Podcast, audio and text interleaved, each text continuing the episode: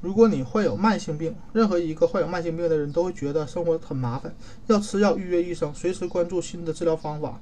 如果再加上怀孕，就更加复杂了。幸好只有只要格外小心、加倍努力，大部分慢性病完全不会妨碍你怀孕进程。下面有一些建议可供患有慢性病的准妈妈们参考，但一定要以医嘱为准，医生会针对你的特殊情况做具体的指导。糖尿病，糖尿病患者顺利生下宝宝的关键在于。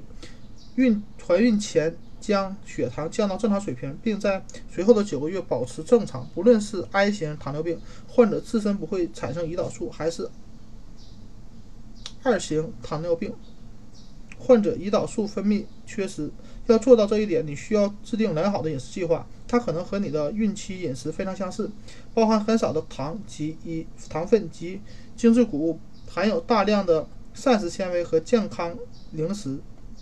适度运动，密切检测血糖及用药，必要的时候注射胰岛素。孕期也要制定合理的增重计划，并严格遵守。体重增长过快也容易引发妊娠期并发症。为确保一切顺利，孕期要格外小心。除了定期检测血糖，还要做尿液检测、肾功能检啊检测肾功能、眼部检测、检测视网膜。及胎儿心电图，确保宝宝发育良好。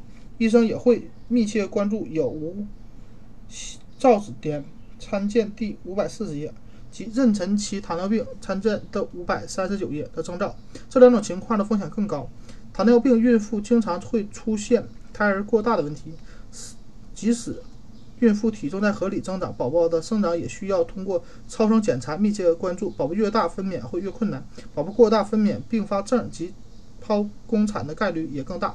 如果孕期晚、孕晚期出现其他症状，就需要提前分娩。医护人员会在帮助你催产或进行剖腹产前，确保宝宝肺部发育成熟。最后，如果你打算母乳喂养，应该在分娩后尽早开始，最好在分娩后三十分钟之内，并保证每两到三次服啊母乳一次，预防血糖低。为安全起见。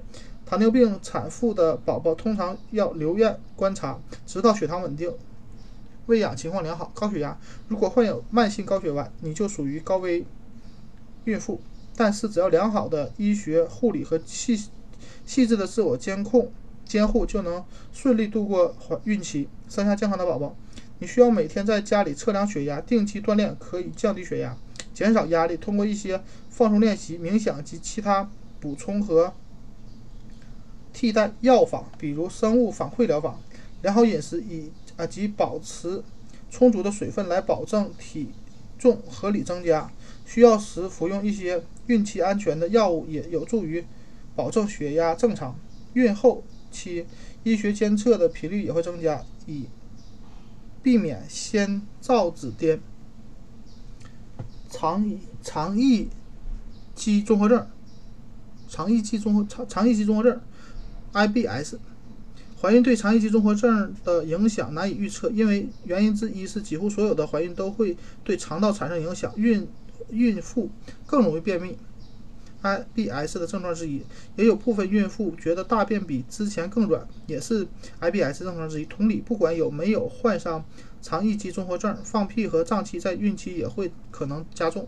想要较好的控制病情，坚持啊，继续坚持平时对抗肠易激综合症的小技巧是。少食多餐，保证充足水啊，充分饮食饮水，避免压力过大，远离那些可能让病情恶化的食物。如果你选择降低 FOD MAP 饮食，低发酵、低聚糖、二糖、单糖、多元多元醇，请咨询医生，确保孕期平衡摄入各种营养物质。如果你需要服用药物缓解肠易综合症，也要咨询医生这些药物在。孕期服用是否安全？也可以尝试在饮食中加入益生菌，它们在调节胃肠功能方面非常有效。镰状细胞性贫血，一般镰状细胞性贫血的女性都会被归为高危孕妇，但只要护理得当，患有镰状细胞性贫血的女性，即使出现了肾脏并发症，也极有可能安全度过孕期并生下宝。